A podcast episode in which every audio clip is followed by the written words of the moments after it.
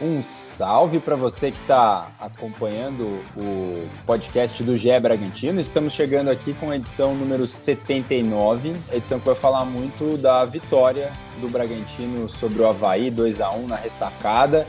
E não é qualquer vitória, é uma vitória que encerra um longo jejum sem vitórias fora de casa. Eram mais de três meses sem uma vitória longe do Nabizão. Vamos falar um pouco disso, como o Braga chegou a essa vitória, gols de Arthur e do Elinho, Carlos Eduardo voltando ao time titular. Tem muita coisa para a gente falar então nesse, episódio. Eu sou Arthur Costa e hoje estou aqui na companhia de Danilo Sardinha e Carlos Santos, setoristas do GE Bragantino.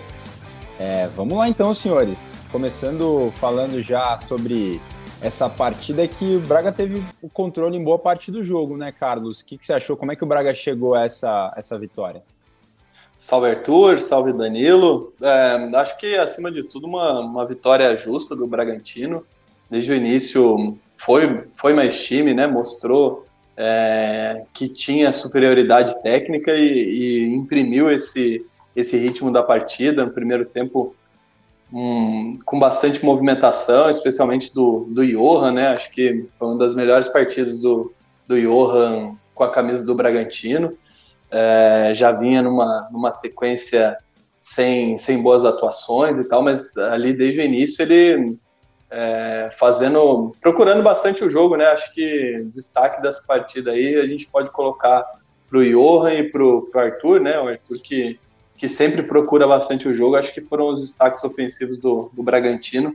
Mas uma vitória que, que é justa e que demonstra uma, uma diferença técnica grande entre as equipes. Né? A gente até comentava aqui antes do, do podcast o Havaí que jogava suas últimas fichas aí de permanência na Série A, ainda não está é, matematicamente rebaixado, mas um time jogando em casa, que aposta as últimas fichas para permanência, para fugir ali da, da, da, zona da degola, fazer uma, uma partida tão ruim assim, mostra que o porquê que está na, na zona de rebaixamento, porquê que é o, o penúltimo colocado do campeonato. É, eu acho que o Braga se impôs e, e conseguiu a, a vitória pela superioridade técnica que tem naturalmente.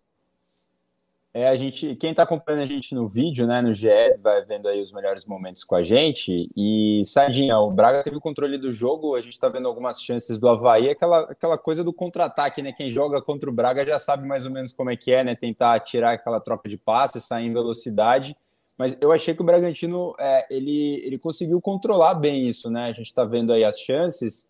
É, foi um, uma partida ali do, principalmente o setor ofensivo do Bragantino, ele não deu sossego, né, para esse começo de jogada do Havaí. O Havaí não conseguiu criar chances claras de gol, né? Salve amigos, salve torcida. É, exatamente. Eu acho que essa pressão alta que o Bragantino fez, né, que é uma característica da equipe, mas que no, nos últimos tempos aí, né, não vinha aparecendo tanto. O Bragantino parecia que estava perdendo um pouco a sua identidade, né? Nesse jogo contra o Havaí, mostrou essa característica, né, que é realmente a identidade da equipe, de uma marcação alta, pressão no adversário. O Bragantino fez isso muito bem desde dos primeiros minutos, né, sufocando o, o Havaí. O Havaí que passou a jogar sempre por contra-ataques. Eu acho que, que eu me lembro teve uma só boa oportunidade, que foi uma cabeçada do Rômulo, que acertou a trave, num cruzamento na área, mas tirando essa jogada aí, o Cleiton trabalhou muito pouco, né? O Havaí conseguiu criar muito pouco. Acho que em parte pela forma também, né? Como o Bragantino se, se portou em campo e também como o, o Carlos falou, né? Uma equipe que estava brigando ali pro, pro, contra o rebaixamento, né? Se esperava que, que fosse muito mais agressiva, porque está jogando a vida, mas também não, não demonstrou nada assim de, de mais, assim, né? Daquela coisa que se esperava. Então, uma vitória merecida do Bragantino, que no primeiro tempo, apesar de não ter feito gol, é, foi, foi uma equipe que controlou praticamente todo o tempo do, do jogo. O Johan muito bem, bola na trave, buscando né, chutes de fora da área, o Lucas Evangelista arriscando também de fora. No segundo tempo começou um pouco mais truncado ali, muitas faltas no meio, mas o Bragantino ainda assim é, né, com, com, a superioridade, chegando mais, conseguiu abrir, abrir o placar com o Arthur, um belo gol do, do Arthur, que bateu ali de primeira. depois dessa jogada do Arthur também avançando ao ataque, um belo cruzamento, cabeçada do Elinho, fazendo 2 a 0 No final, o Havaí acabou marcando gol ali, né, numa fatalidade, uma bola cruzada na área, bateu no braço do Luan Cândido. Mas enfim, foi só foi essa única jogada assim, né, do, do Havaí que gerou esse gol por um erro ali de acontece, né? A bola acabou batendo, não foi uma chance que o grande assim que o Havaí criou, uma jogada trabalhada, foi uma bola cruzada na área que bateu no braço do Cândido. Então, assim, o Bragantino mereceu essa vitória e é uma vitória importante, porque não só para em termos de classificação, né, praticamente deixar encaminhada aí a vaga para a Sul-Americana, mas também para encerrar esse jejum de mais de três meses sem vitória, né, que era um jejum bem incômodo aí que o time estava tava amargando o jejum sem vencer fora de casa. É, a gente está vendo, quem está acompanhando com a gente no vídeo está vendo esse, esse, lance foi incrível, né? Aquela jogada toque de calcanhar do Aderlan, né? O Arthur bateu colocado já no segundo tempo, estava 2 a 0 já o jogo, seria a coroação ali, né? Da... Enfim, e agora a gente está vendo o lance do, do pênalti, né? O Carlos, de novo o Cândido, hein? Tá, ele tinha espantado a zica ali, né? De, de algumas rodadas ali, fazendo pênalti é, alguns jogos seguidos voltou aí, né? Tentou cortar. Essa jogada também é um meio que um ponto fraco, né? Do Bragantino, essa inversão nas costas do, do Luan Cândido, né? Os, os, times têm feito com uma certa frequência essa jogada. Quando não resulta numa chance de gol, resultou no pênalti aí, né? Que saiu o gol do Havaí do Kevin.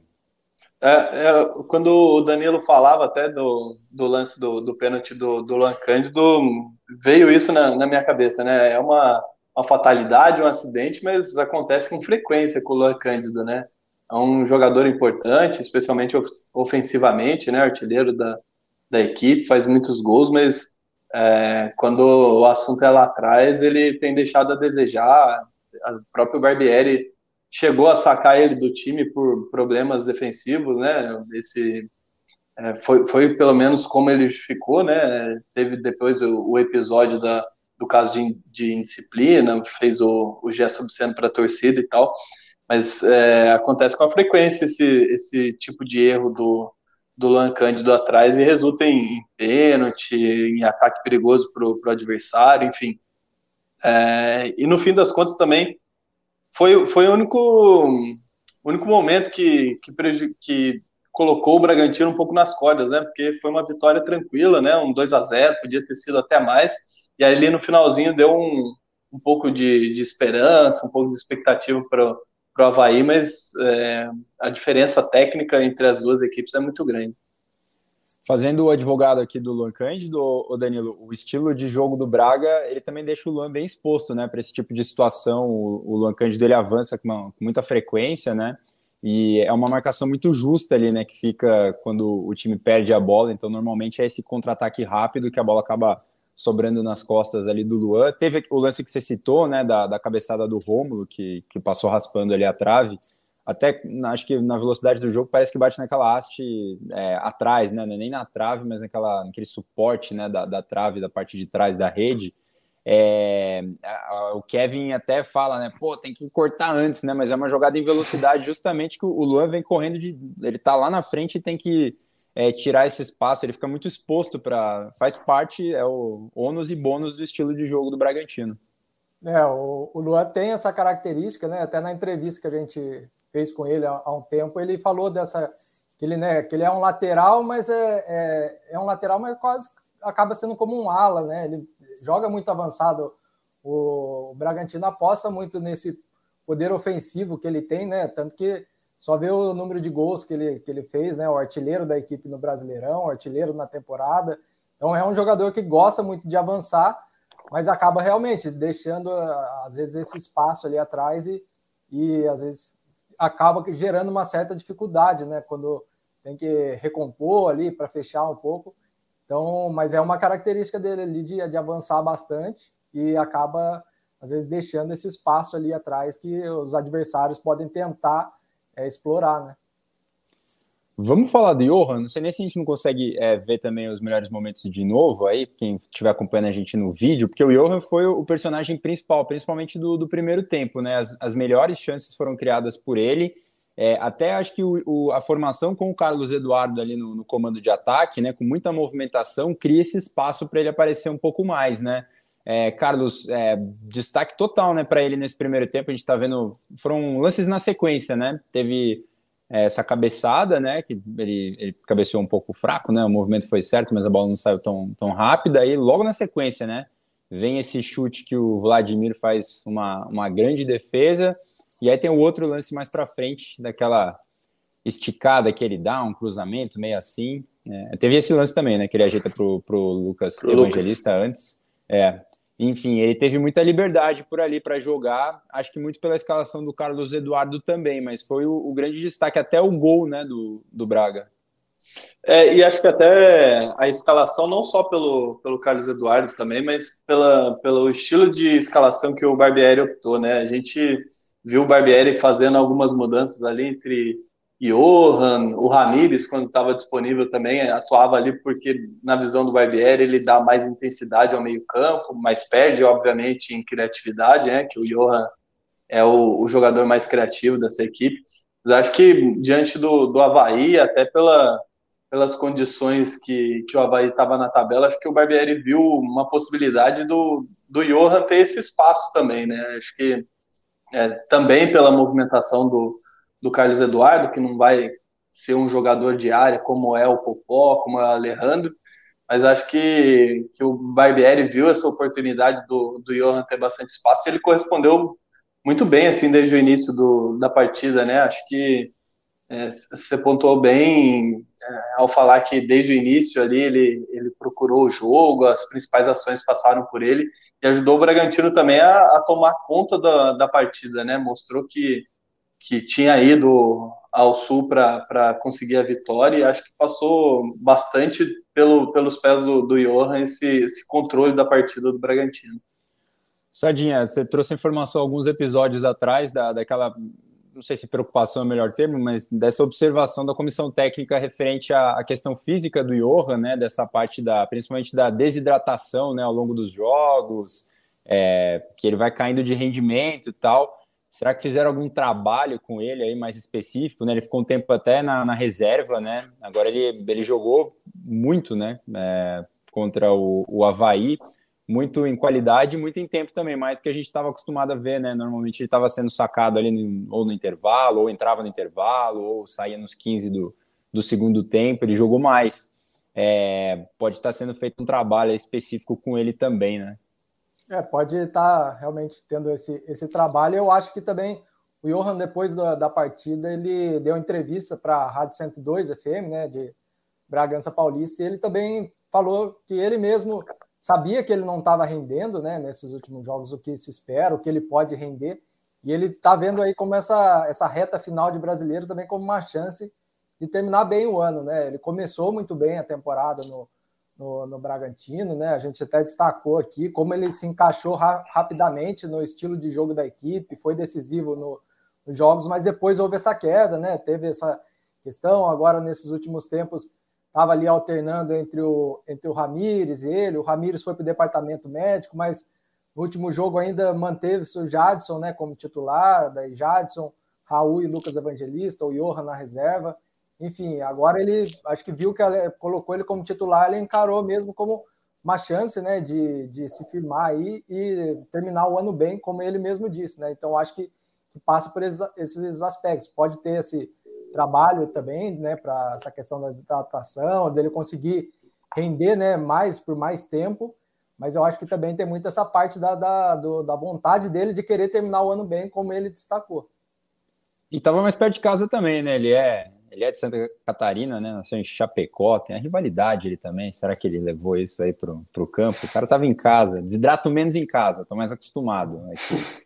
É, legal, mas foi uma partida que eu acho que coloca o Johan sim, né, no, com essa 10 aí que ele tem como titular mesmo da, da equipe. É, fisicamente, acho que é a dúvida, né, porque em termos de qualidade, a gente já falou aqui muitas vezes ao longo dos, dos últimos episódios aí da, do, do, efeito que ele teve logo depois que ele entrou no, no time, né, parece que ele já está aí no Bragantino há, há muitas temporadas. Impressionante como ele mantém né, essa característica da, da equipe, né, de velocidade, intensidade, enfim. Mas o grande destaque do jogo, pensando em estatística, cartolamente falando, é o Arthur, né, que acabou saindo com um gol e uma assistência. É, o Arthur vem crescendo de produção, né, e readquirindo principalmente a confiança, né, que a gente vinha falando aqui que ele estava tentando, mas a bola não entrava e às vezes ia na trave, o goleiro é, fazia uma atuação da vida, né? Foi o caso do, Tadeu, né? Aquele jogo em, no, na Bisão contra o Goiás. O Arthur jogou demais, mas o Tadeu fechou o gol. Foi um duelo particular muito interessante. E ele estava precisando né, dessa sequência, já tinha marcado algumas rodadas, volta a marcar, dá assistência. É, parece que ele é um cara que precisa muito estar tá com essa confiança em alta para render é, mais e produzir gols né, para a equipe do, do Bragantino, seja efetualmente, efetivamente perdão, fazendo gol ou é, dando alguma assistência, né, Carlos?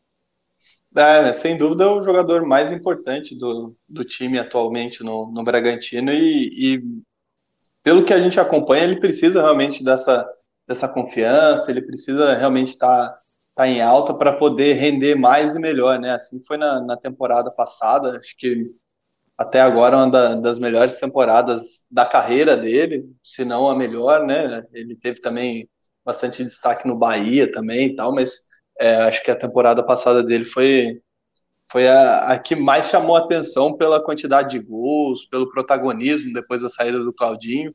E acho que esse ano ele sofreu um pouco depois do, do período de lesão, acho que sofreu também com, com a questão da, da expectativa criada em torno do, da equipe que acabou não correspondendo. O Bragantino fez uma temporada muito de, de oscilação e, e acho que o, o, Arthur acabou embarcando, acompanhando esse momento do time, né? Mas sem dúvida que ele é confiante, é um cara que, que agrega muito ao, time do Bragantino e consegue render muito melhor ele é muito rápido, né? Tá no lance do gol do Elinho, né? O Rafael Vaz é um zagueiro que normalmente chega, chega firme, né? No desarme ali e ele, cara, encosta praticamente no Arthur ali. O Arthur consegue se livrar dele no movimento ali, né? Além de ser rápido, ele é, ele é forte.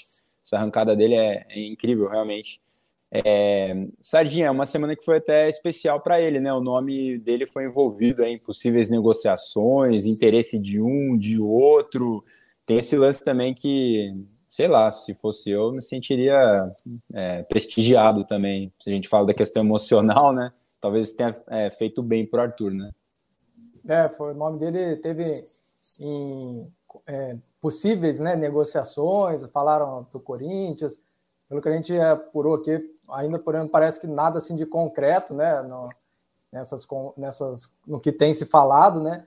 Mas sim, é um, foi um nome que ventilou-se aí como possível reforço de de outras equipes e, e pode sim, né? Claro, o jogador ver que tem, tem esse possível interesse de outras equipes, dá uma, uma né, o, a questão moral também do, do, jogador também eleva um pouco, né? Então, mas eu acho que é um, como o, o Carlos falou, né? O Arthur essa, essa temporada, né? Apesar de, de não ter, não ser como a temporada de 2021, que realmente ele fez uma grande temporada, ele falou que né, era a melhor temporada que ele vinha fazendo, ele ainda é um jogador muito importante para essa equipe do Bragantino. Né? Nesse jogo mesmo contra o Havaí, no primeiro tempo, ele tentou bastante, assim, se movimentou, mas não conseguiu finalizar com tanta precisão. Teve um lance que o Johan também cruzou a bola na, na área, ele apareceu na segunda trave, chegou um pouquinho atrasado e acabou a bola indo para fora, né? Mas foi no Saudades primeiro tempo. pé direito nessa, né? Saudades pé direito, né? É.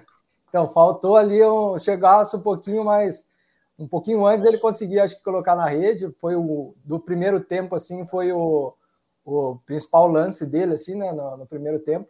A gente vê que é um jogador diferenciado que no segundo tempo, quando ele teve a chance, né, a bola sobrou ali, a, a defesa do Havaí também, né, não pode deixar um jogador como o Arthur sozinho. Esse, esse gol me lembrou muito o que ele fez contra o Atlético Mineiro no Brasileiro do ano passado, aquele jogo que o Atlético né, ganhou a taça tal, que foi, acho que o Atlético ganhou, mas ele fez um gol bem parecido, assim, a bola sobrou para ele na segunda trave e ele guardou quase do mesmo jeito. Então, a bola é difícil, né?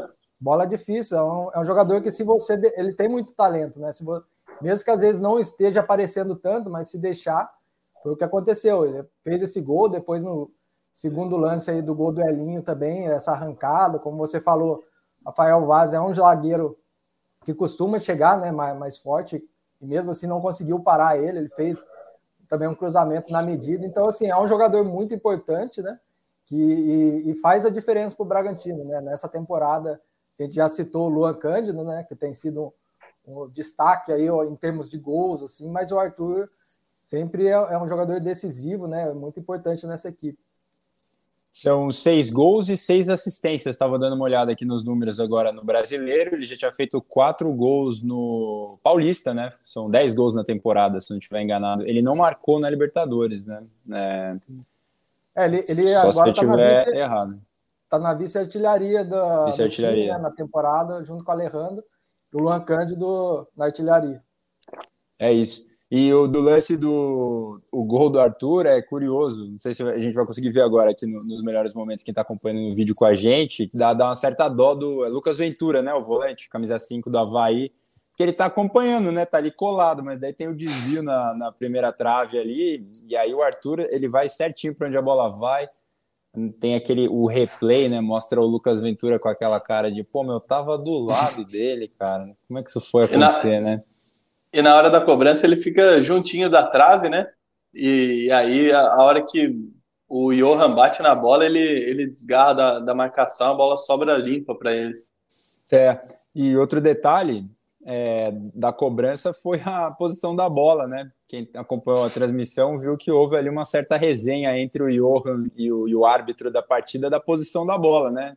Não é aqui, não é aquela coisa de ficar um pouco fora do, da meia-lua ali, né? Da, da, tá da dentro, não tá? Vem aqui ver então. É, vem aqui ver, daí vai lá ver, tá, daí dá uma ajeitadinha. Pô, você mexeu, ficou aquela coisa ali e zicou, né? Normal, ele fez o gol. Olha o lance aí, ó, do, do Arthur que a gente tava falando, né? Se vai com o pé direito, faz aí, não faz não? É, é para fazer, né? É que o pé direito do Arthur é só para subir no ônibus, né? só para subir no ônibus. E ele, quase ele, tem... faz aquele golaço, ele quase faz aquele golaço no toque de calcanhar da Adelan, que, ali o Vladimir... Sim. Fica batendo de primeira, né? É, Vladimir esse lance realmente, plasticamente, é, é, muito bonito, né, esse lance. E tava 2 a 0 você imagina? Você faz ali três, você já tinha feito um gol, dado uma assistência, e ali é, seria o, o, terceiro gol, né? É, 3 a 0 segundo gol do Arthur, uma partida para guardar. Aí, ó. Olha o gol aí, ó. Olha lá quem está acompanhando no vídeo aí com a gente, ele desgarra rapidinho e faz o gol. É impressionante essa velocidade, né? No replay a gente vai conseguir ver a carinha do Lucas Ventura ali, é, de sofrência, depois da, da, dele ter conseguido desgarrar da marcação.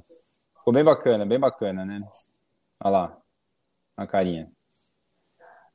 Cortou. Mas enfim, tem essa carinha aí. Depois entra lá no Jack, quem estiver acompanhando só é, pelo podcast, pelas plataformas de áudio, né? Com certeza vocês já viram também esse gol, vocês estão lembrando da, do gol, não tenha dúvida. Chegou a hora, hein, senhores? Precisamos falar de Carlos Eduardo aqui, hein? O Eric Popó suspenso, né? Tomou o terceiro cartão amarelo na rodada passada. E aí o Barbieri opta por escalar Carlos Eduardo, ele que vive um jejum tremendo de gols, é, a gente sabe que parte da torcida tem muitas restrições quando o nome dele aparece ali entre os titulares, mas eu vou lançar a polêmica aqui falando que a atuação dele ontem foi importante, ele pelo menos taticamente, né? Já vou dar meus argumentos aqui para vocês discordarem na sequência, que eu sei que vocês vão discordar, pelo que rolou no grupo aí do, do WhatsApp aí, durante a partida do, do Braga. É, eu acho que ele, ele atrapalhou demais, cara, a saída de bola do, do Havaí. É, o Havaí é um time que gosta de sair de trás meio que tocando também, sempre que possível, né, para chegar com uma jogada mais bem trabalhada. E eu acho que o Carlos Eduardo atrapalhou demais essa, essa construção da, das jogadas do Havaí. E acho que muito por isso o Havaí não conseguiu criar nenhuma chance clara, clara, né? Fez o gol, mas o gol foi um pênalti, né? Uma jogada, um cruzamento e tal. Mas chance clara, aquela que você chega né, na cara do Cleiton, é, envolvendo a defesa, não houve. Eu acho que muito pela atuação tática ali do, do, setor ofensivo. Claro que além do Carlos Eduardo, os outros jogadores serem de muita velocidade ajuda também, né? O Elinho sempre rouba a bola, é impressionante. Eu gosto muito do trabalho do Elinho sem a bola, ele, ele é muito bom nisso. O Arthur nem se fala de, de velocidade, né? Mas e aí? Vocês concordam com o meu argumento? Ou serei apedrejado aqui no tribunal da, do podcast por defender Carlos Eduardo? Ah, acho que dá para a gente concordar parcialmente, né? é... É, concordar parcialmente ou discordar parcialmente, né? Não, acho uhum. que ele uhum. fez uma, uma boa partida, acho que é, ele agrega muito nessa questão da, da movimentação, só que o problema é quando ele é, é escalado para ser a, a, referência ou o principal é, jogador, o comando do ataque ali, eu acho que ele deixa um pouco a desejar. Na partida contra o Havaí, você destacou bem, ele foi bastante importante, principalmente nessa essa marcação pressão, essa marcação alta que o Bragantino é, tem ou tinha como característica, né? Fazia tempo que a gente não via o Bragantino Sim. conseguir pressionar tanto assim um time como pressionou o Havaí e dessa vez deu muito certo. Eu acho que também por causa da, da movimentação dele, também da Elin, que, que foram super bem nessa, nessa marcação alta contra o Havaí. Mas a hora que a bola é, cai no pé dele para ele finalizar, aí ele deixa um pouquinho a desejar. Acho que teve no, no primeiro tempo um, um lance que, que o Johan deixou ele numa boa condição, ele não conseguiu finalizar. Acho que na, no aspecto ofensivo, assim, ele, ele deixa a desejar e não por isso ele não, não é a principal opção do, do Barbieri. Acho que o, o Popó, é, próprio Hurtado, assim, podem entregar mais como referência na ausência do, do Alejandro. Mas além de, desse, desse de, dessa colaboração dele na, na marcação alta, acho que vale destacar também a, a roubada de bola dele no, no lance do segundo gol, né? A gente é, às vezes corneta demais ele aqui, mas a jogada começa num, numa roubada de bola dele no meio campo e aí o, o Arthur com tranquilidade é, espera o momento certo para cruzar e sai o gol do Elin de cabeça, mas é, nessa partida o, o, o, Carlos Eduardo foi muito bem, especialmente na, na, marcação, mas eu sempre acho que falta ou deixa um pouquinho a desejar na, no quesito ofensivo ali na hora de finalizar gol. Segundo tempo, teve uma hora que ele foi dar uma estilingada ali, o zagueiro chegou, deu só um totozinho assim, né? Antes, né? Segundos antes, ele bateu meio junto com o zagueiro ali. Falei, agora vai, não foi, né? Que a gente lembra do Carlos Eduardo aqui com aquele chute potente que ele tinha nos tempos de Palmeiras e, de Palmeiras. Atlético Paranaense também, né? Atlético Paranaense ele chegou a fazer gols bonitos, né? Aquele chute forte, né? Que a bola vem fazendo curva e tal. É, e aí, Sardinha, não dá para falar que o homem não deixou 200% em campo ontem. Correu demais. É, ah, eu, eu, sigo aí o relator Carlos Santos. eu acho que, é mais, acho que é mais ou menos isso, né? Nessa questão tática, como você destacou bem, acho que ele foi importante, né? Ajudou ali na, na marcação, na, a saída do, do, do Havaí pressionando. Então, nesse aspecto, eu acho que é importante. Mas né, é um jogador ali que, que é colocado para ser é, o cara de área, de centroavante, apesar de a gente saber que não é a característica, né? Ele não é um centroavante de ofício, né? Ele tá jogando ali porque é onde colocaram. Ele é um, é um jogador mais de ponta. Mas colocaram nessa função e a gente espera, né, nessa questão ofensiva que ele, que ele renda um pouco mais, né? espera-se dele o que ele já rendeu em outras equipes, né, como Goiás, como o Palmeiras, mas ele não tem conseguido né, nessa parte ofensiva. Eu acho que ontem, contra o Havaí, foi mais ou menos isso. Na parte tática, ele colaborou, teve essa roubada de bola no, no, segundo, no segundo gol do Bragantino, mas na, quando a bola cai no pé dele ali no ataque, ele ainda não, consegue, não consegue ainda levar perigo, né? Ser um jogador que que, que coloca medo no, no adversário ali quando está ali na frente, que está marcando gols. Né? Acho que o próprio jejum aí que ele vem enfrentando, né, de gols, mais de um ano sem, sem marcar, eu acho que nessa parte aí ele continua deixando a desejar, né, na, na parte ofensiva, mas como você destacou, né, a parte tática, né, no, fora, sem a bola no pé, ele foi importante para o Bragantino nessa vitória aí contra o Havaí. Ó, tentei, Não, hein, fazendo, tentei, hein? Eu tentei. Fazendo uma defesa para ele aqui, o jogador que está acostumado a jogar de ponta deve ser bem complicado se jogar de, é. de referência, né? Até questão de, de posicionamento e tal, mas é, o que a gente vê assim é que quando a bola chega no pé dele, a jogada não flui, né? É, ele já teve é, uma chance parecida contra o Ceará, né? Jogo no Nabizão, ele foi acionado, teve, teve oportunidades, né? Vamos ver. É, aproveitando, né, para seguir na, nesse fio da meada aí, o Jean Hurtado voltou, né? Obviamente não deve estar naquela condição física ideal, mas eu fiquei curioso. É que falta pouquíssimo tempo, né, para a próxima partida contra o América, mas pensando na sequência, não tendo o Alejandro que segue no departamento médico, é, Jean Hurtado e o Eric Popó vão duelar por essa vaga aí né, no comando do ataque. Acho que a opção pelo Carlos Eduardo também foi por ser um jogo fora de casa, né? É, se fosse no Nabi, não sei se essa seria a, a, primeira opção.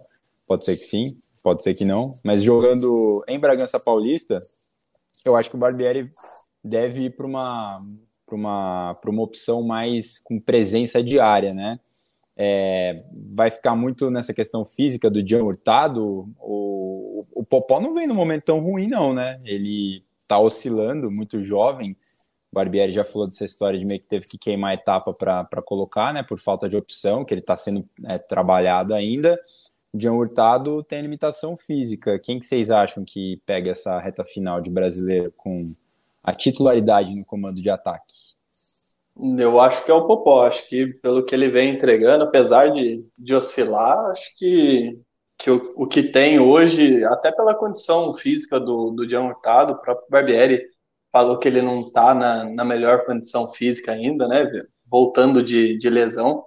Acho que o momento, é, não só o momento, mas também é esse aspecto da condição física do, do Jean Hurtado colocam o Popó como favorito ou o, o, o, centroavante de referência ser usado nessa reta final do, do brasileiro. Jogou... E é bom também para ele ganhar minutagem, né? Um jogador novo, Sim. já que, que teve que queimar a etapa, que, que ganhe minutagem nesses jogos finais aí, porque pelo que, que ele entregou até agora, a gente viu que ele tem, tem bastante a desenvolver e pode ser um, um jogador importante futuramente no Bragantino. Tem potencial o Eric Popó. É, jogou 20 minutos, né? A gente pegar, ele entrou, o Jean Hurtado, né? Ele entrou aos 30 do segundo tempo, foram 5 minutos de acréscimo, acho que deu uns 20 minutos Isso. em campo do, do Jean Hurtado. É, você vai seguir o relator novamente, ou Sardinho? Você acha que o currículo do, do Jean Hurtado aí com o Barbieri, né? De mais tempo, até pelo, pelo esforço que o Bragantino fez para renovar, né? Esse, esse, esse empréstimo aí do, do Jean Hurtado, meio compra, teve que pagar e tudo mais. É, você acha que, que vai contar isso ou é a parte física que pesa mais? É, eu acho que ele, né, nesses 20 minutos aí que ele jogou nessa partida contra o Havaí, deu para sentir né, essa questão ainda que ele está retomando né, o, o, ritmo ainda de jogo. Lembro que teve uma jogada que acabou perdendo um pouco o tempo da bola. Você vê que está nesse processo de, de retomada de, de, ritmo, né? Ficou período afastado por causa de uma lesão na coxa. Então, eu acho que nesse jogo agora contra o América, né? O Popó acho que volta à equipe titular, Popó que não enfrentou o Havaí porque estava suspenso pelo terceiro amarelo, então a tendência é que ele volte à, à equipe titular.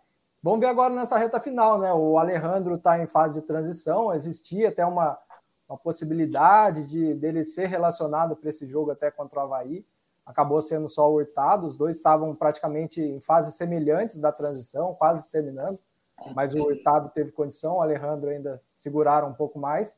Pode ser que ele pinte aí como um relacionado para esse jogo contra o América, mas tem que ver até como a comissão vai enxergar agora essa reta final, né? Faltam três jogos, é, o Bragantino, dependendo aí do resultado contra o América, já pode garantir essa vaga na Sul-Americana, que é o objetivo da equipe, três jogos para recuperar o ritmo né, do, do, do jogador que está voltando de lesão. Não sei como que vai a comissão técnica vai avaliar esse, essa reta final.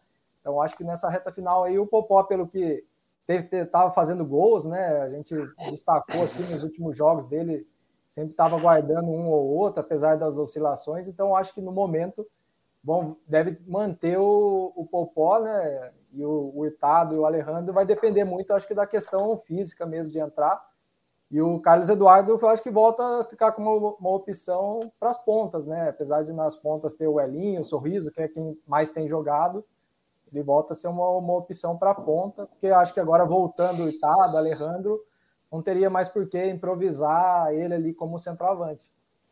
E tem o Gabriel Novaes nessa história também, né? Ele entrou ontem, também não está conseguindo uma sequência, né? É, no time, lesão e tudo mais. Vamos ver. Para encaminhar para a parte final aqui desse jogo contra o, o Havaí, passar os números aqui, é, posse de bola o Braga teve mais, 51 a 49, e finalizações foram 12 do Braga contra 8 do Havaí. É, para a gente encerrar, queria falar um pouco da coletiva do Barbieri, né? O Barbieri ficou bem satisfeito com o desempenho da equipe. Acho que esse lance do, do tabu pega normalmente mais para questão de estatística, mas mais para a parte moral também, né? Então, última vitória fora de casa, 17 de julho contra o América, né? América Mineiro é o próximo adversário, então, ou seja, ficou um turno praticamente sem, sem vencer é, fora de casa é muito tempo para quem quer brigar na parte do meio para cima da tabela. Isso com certeza custou posições é, do Braga na tabela de classificação. É, e aí, Carlos, o Barbieri gostou né, da atuação do time? Ah, sim, até por, como você disse, quebrar esse tabu, é, conseguir voltar a vencer fora de casa e, e também é, não só voltar a vencer fora de casa, mas o impacto que isso traz para o grupo, né? A gente falou aqui, falou também em episódios anteriores é, sobre a importância do aspecto emocional para esse time do, do Bragantino, um time muito jovem e tal, que passou por bastante cobrança nessa temporada justamente por essas oscilações, então é, fez uma partida segura, é, conseguiu o controle da, da partida, acho que foi uma vitória sem sem tantos sustos assim, apesar do, do pênalti no final e tal. Mas é importante também por esse aspecto emocional aí, né? Dar, dar mais confiança para o grupo, são jogadores jovens e, e, isso dá uma, uma casca maior para eles, para a sequência, não só dessa reta final do, do Brasileirão, mas também para a carreira deles, para as próximas temporadas. É, Sardinha, o Barbieri falou muito, né, de, de, intensidade, de controle de jogo, tal. Não sei se você concorda também, até pedimos você falar um pouco também o que você achou da coletiva dele, é, do lance da temperatura, né? Talvez em condições assim seja mais fácil para um time como o do Bragantino ali manter essa pressão tanto na saída de bola. O time não tirou o pé do acelerador depois de fazer o primeiro, né? É, manteve ali essa questão do, do da intensidade mais para frente, né? Sim, é, o, o Barbieri elogiou né, essa parte do, do controle que a equipe teve na, do, na da partida, né? O, cita só que o Havaí teve alguns lances aí de contra-ataque só, mas enfim, o Bragantino foi, como ele falou, né? O momento que a equipe né, vinha nessa sequência aí fora de casa, que, queira ou não, né, acaba pesando um pouco, por mais que, que o jogador, quando vai começar, fala, ah, esqueceu o que passou, né? Pensar no jogo de, agora, tal, mas acaba pesando, né? Então acho que isso é, foi importante para o Bragantino a, a, a acabar com esse jejum, né? De vitória sem vencer como visitante. Então acho que eu acho que um ponto legal também da coletiva do Barbieri, ele falando já dessa partida contra o América, né? Que vai ser nesse sábado, da, da questão da vaga da Sul-Americana, né? A UFMG lá de Universidade Federal de Minas Gerais, já coloca o Bragantino com 98% de chance de, de classificação para a Sul-Americana. É, e, e, como o Barbieri falou, é uma, é uma partida que pode a equipe né, praticamente assegurar essa vaga. Eu acho que isso é, foi legal o Barbieri destacar, né, essa questão de, da importância desse jogo agora de, de sábado, tentar já garantir essa vaga que acabou sendo o objetivo né, que restou né, para o Bragantino, o Bragantino que não corre mais risco de, de rebaixamento, segundo o espião estatístico do GE. A equipe não tem mais chance de ser rebaixada e agora começou o, o brasileiro pensando em, em, uma vaga na Libertadores, né? A vaga na Libertadores ficou muito difícil. Hoje, uma chance de G8 pelo espião estatística de 0,5%, então é só aquela coisa matemática mesmo, né? Que, que ainda poderia dar um fio de esperança, mas na lógica, assim, a gente já vê que a vaga da Libertadores não deve vir. E então essa conquista da vaga da Sul-Americana é importante para, pelo menos na próxima temporada, ter uma competição internacional para disputar, é importante. Até para o projeto da equipe, né? Tá disputando não só competições no Brasil.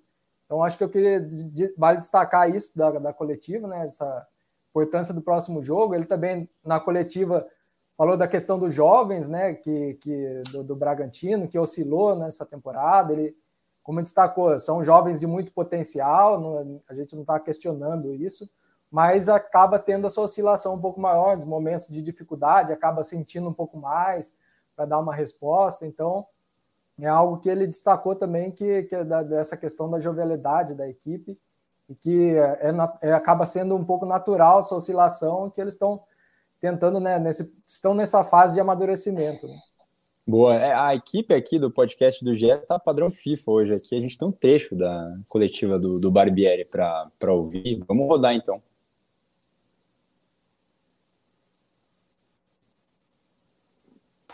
Boa noite. Eu acho que a gente fez um jogo é, bom. Acho que no primeiro tempo a gente criou boas oportunidades. Uh, o Havaí conseguiu em alguns momentos, principalmente nos contra-ataques, escapar mas a gente teve o domínio, teve o controle do jogo, a gente pressionou a saída deles de maneira é, bastante agressiva, não deixou eles cômodos em nenhum momento, fez 2 a 0. Acho que conseguiu ter bons contra-ataques até para criar outras chances. E acho que no final o pênalti, numa fatalidade, acabou trazendo um pouco mais de emoção para o jogo, mas eu avalio que a gente teve um, um bom desempenho uh, no momento de dificuldade. Acho que a equipe deu uma resposta positiva Estamos felizes e também aliviados por poder quebrar essa sequência fora de casa aí e agora é recuperar os jogadores e pensar no jogo de sábado. Babiani, você completou recentemente dois anos de Bragantino, é, o treinador mais longevo da Série A, e enfrentou um Havaí que teve quatro técnicos diferentes ao longo da temporada. O quanto que ter um trabalho de longo prazo consolidado facilita no teu dia a dia e nas tuas tomadas de decisão?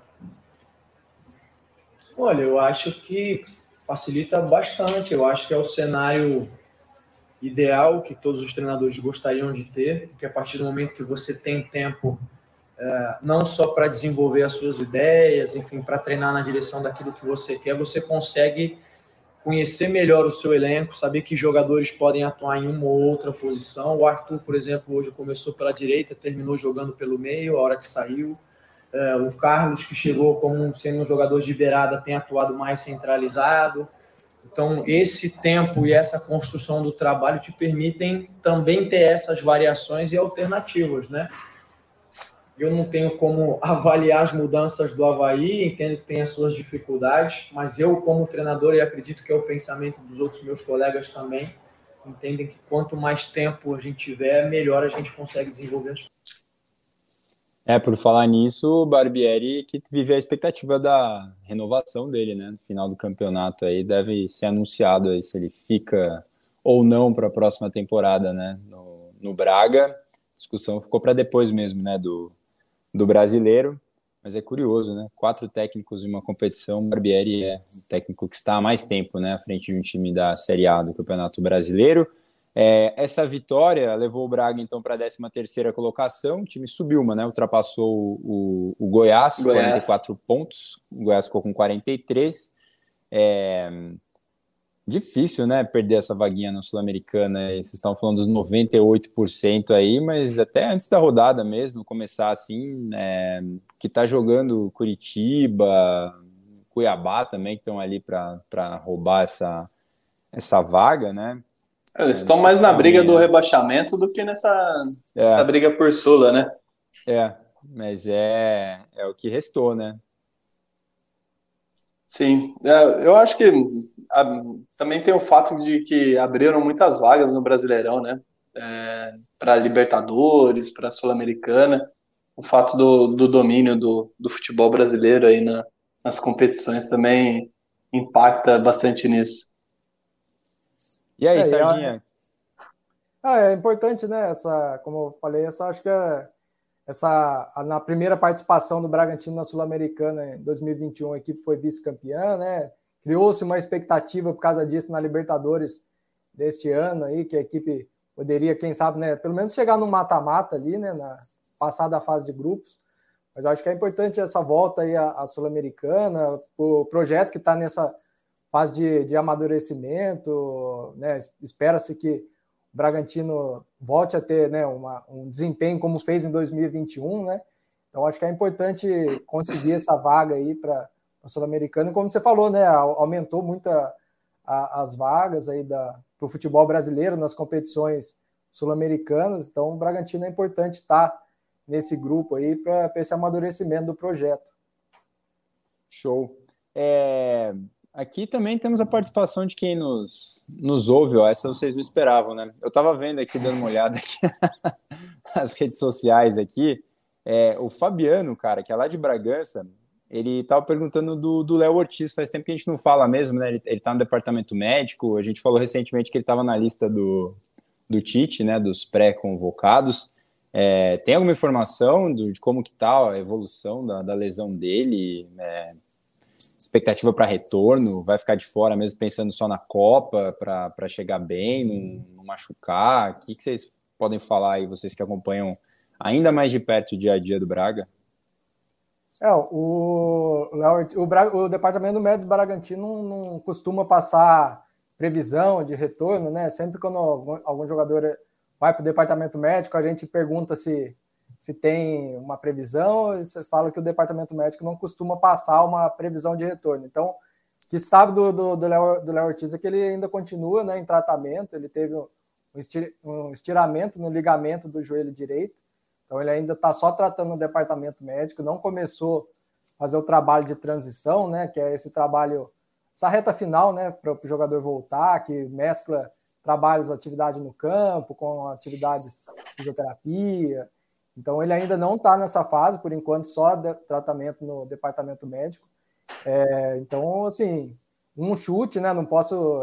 Uma impressão que eu tenho, eu acho que eu acho que ele não volta para o brasileiro, mas isso é uma impressão, é uma, um chute meu assim, porque a gente pergunta de, de tempo, de previsão de retorno, eles falam que o departamento médico não, não passa esse essa retorno, mas pelo tempo que ele está afastado, faltando três rodadas, ele ainda não começou esse processo de transição, então, como agora tem jogo no meio da semana, no final de semana, no meio da semana, no final de semana que vem já acaba o brasileiro. Eu acho que é um tempo muito curto aí para ele voltar nesse, nessa semana, né? É isso que eu ia falar, é dia 13, né? A última, última rodada, né? Última rodada do, do Brasileirão. É, para fechar então o episódio de hoje, vamos só projetar um, um, pouquinho sobre a próxima partida, sábado, contra o América Mineiro, 7 da noite. Carlos, o América tem feito partidas interessantes. É, é um time que está amarradinho, né? Arrumadinho, como o termo da moda é, fala hoje em dia, né? É, não deve ser um jogo fácil, né? O Bragantino está acostumado a enfrentar esses times que se fecham lá no Nabi, mas deve ser um jogo bem interessante de acompanhar. Ah, sem dúvida, vai ser jogo duro. O, América venceu o Inter, né? Que o Inter chegou nessa rodada com a expectativa de é, pelo menos adiar o título do Palmeiras, é, mas para isso precisava vencer o, o América Mineiro fora de casa. E o América surpreende, surpreendeu em partes, né? Acho que, é, como você falou, é um time que está bem certinho, bem ajustadinho. Acho que se pelo lado do, do Bragantino vive essa expectativa aí de confirmar a vaga na, na Sul-Americana, o América vai vir para o Nabizão com, com a expectativa, com a vontade de, de colocar o pezinho na, na Libertadores. É, então acho que tem tudo para ser um jogo bem difícil para o Bragantino. Acho que vai ser um duelo bem complicado, mas sem dúvida um, um jogo bacana de acompanhar. Se a gente parar para pensar, os dois times entraram ali como se fosse um segundo pote da, da Libertadores, né, na, na fase de grupo, e aí a temporada está terminando talvez na ordem inversa que a gente achou que fosse ser, né? Que o, o Braga estaria melhor que, que, o América por ter um projeto de, de mais tempo. É, mas é um jogo interessantíssimo, né, Sadinho? O Carlos tocou num ponto muito importante. O América está completamente na briga por uma vaga, pelo menos na, na pré-Libertadores, né? Que acho que é o que é mais tangível no momento aí com essa expansão das vagas, essa briga aí com muitos times por uma, uma chance de disputar novamente a, a Libertadores. Ano passado já classificou, né, pela pré, né? É, é, eu acho que é isso que o Carlos falou mesmo, né? As duas equipes Esperava talvez que fosse o contrário, né? O Bragantino brigando por uma vaga na Libertadores, mas enfim, são duas equipes aí brigando por essas vagas em competições sul-americanas. O Bragantino em casa tem apresentado um bom, um bom rendimento, né? Então, e o, o América também vem embalado aí por essa vitória sobre o Inter. Eu acho que é uma partida que promete bastante. Vale lembrar que a última vitória do Bragantino fora de casa, né? Antes dessa contra o Havaí, tinha sido contra o próprio América Mineiro, né? Uma vitória lá em, em Belo Horizonte. 3 a 0 se eu não me engano. É, dia 17 de julho, de, depois dessa partida, o Bragantino não, não venceu, não tinha vencido mais como visitante, veio a encerrar esse jejum só agora contra o Havaí. Então, assim, nesse retrospecto recente, é, o Bragantino levou um pouco a melhor, mas de lá para cá muita coisa aconteceu, né? O Bragantino oscilou mais, o América conseguiu se firmar ali mais na briga para para Libertadores. Então promete ser, acho que um grande jogo. O Bragantino que, como a gente falou, vai ter a volta do Popó que estava suspenso. Então acho que tem tudo para ser um grande jogo aí. O Bragantino vai, como o Barbieri falou, com o objetivo de assegurar a classificação na, na Sul-Americana, já que não não corre mais o risco de rebaixamento matematicamente. Agora a briga é tentar garantir matematicamente essa vaga para a Sul-Americana. Nenhum suspenso por cartão, né? O pessoal que tomou o cartão, nem, ninguém tomou o terceiro mesmo, né? Então, novidade na escalação aí para o torcedor acompanhar deve ser só o retorno do Eric Popó, possivelmente ao time titular. E vamos ver aquela ponta esquerda que é sempre uma, uma, uma surpresa, mas acho que pelo jogo que o Elinho fez né, contra o Havaí, acho que ele deve ter mais uma, uma chance aí no, no time titular, do lado esquerdo de ataque. Bora lá então, palpite de destaques finais, Carlos. Vai aí, começa aí. Ah, palpite, é, esse é um joguinho difícil de, de palpitar, mas eu acho que é um jogo para empate. Vou apostar em um a um, empate com gols. É, destaque final, vou só lembrar aqui que nessa semana a Federação Paulista sorteou os grupos do, do Paulistão de 2023. O Bragantino está no grupo A, de novo com o Santos, dessa vez também com o Botafogo e, e Inter de Limeira. Acho que um, um grupo Claro que depende bastante de como o Botafogo e a Inter vão montar seus times, mas um grupo aparentemente difícil para o Bragantino. É o terceiro ano que pega o Santos na primeira fase? Segunda? Agora me falhou a memória. É, mas eu acho que eu, Costumava eu acho que é o pegar segundo. bastante o Corinthians, né? Costumava é. o Corinthians sempre é. caía no, no, grupo do Bragantino. Agora vem nessa sequência do Santos aí. E aí, Sardinha, destaque final, palpite? Ah, meu palpite, eu acredito uma vitória do, do Bragantino para esse jogo aí. Eu vou postar num, num 3x1 Olha Bragantino.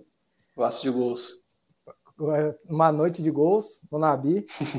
e acho que destaque, né? A gente falou rapidamente do Léo Ortiz nessa, nesse começo de semana, segunda-feira. A gente soltou aí no GE que o Léo Ortiz está na lista de pré-convocados, né, para a Copa do Mundo. E além do Léo Ortiz, também o Andrés Hurtado que está também na lista do Equador.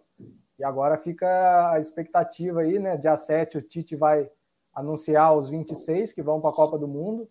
É, né, eu acho que o Léo Ortiz, assim, ainda mais por estar agora no departamento médico, acho que as chances dele diminuíram, né, para estar tá nessa relação, ainda mais porque nos últimos amistosos, esse último amistoso ele não foi convocado, mas enfim, é, é legal destacar pela temporada que ele fez, né, um jogador importante aí para o Bragantino. Então, só de estar tá nessa pré-lista, eu acho que é um reconhecimento aí, né, pelo que o Léo Ortiz fez nessa temporada.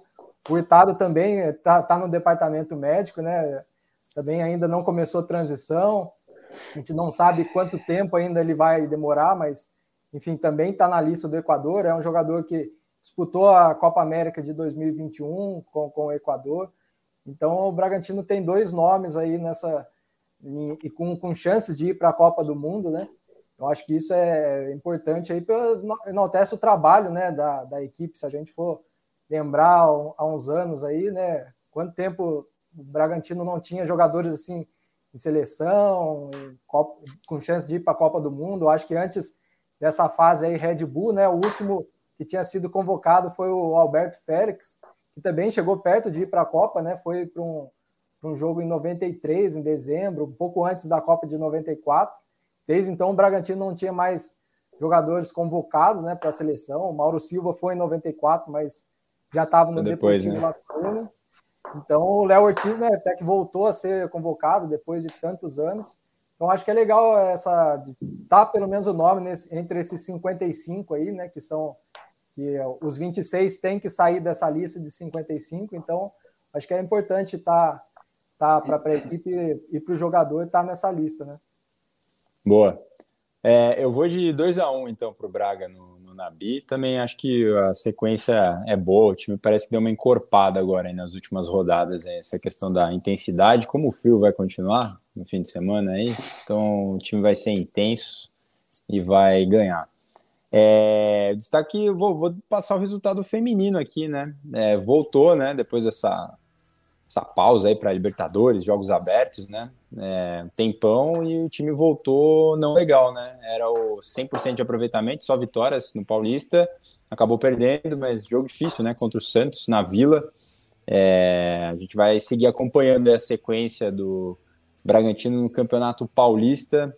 O time está bem perto, né, de uma vaga aí na, na semifinal, né, por essa, esse início arrebatador aí que teve, né, na, antes da pausa para as competições. É isso, senhores. Muito obrigado, viu, por quem nos acompanhou até aqui. Muito obrigado mesmo, pessoal da técnica aí, Rafael Barros, né? Tava aqui com a gente hoje. É, deu aquela, aquele padrão FIFA, aquela qualidade a mais aqui na transmissão para você que acompanha no vídeo, né? Melhores momentos, entrevista do Barbieri. Valeu demais aí pela, pela ajuda. E é isso, a gente volta na semana que vem para falar então sobre como foi essa partida contra o América Mineiro e também a expectativa para essa reta final, os dois jogos que faltarão para o fim do Brasileirão. Um abraço para todo mundo. Tchau, tchau.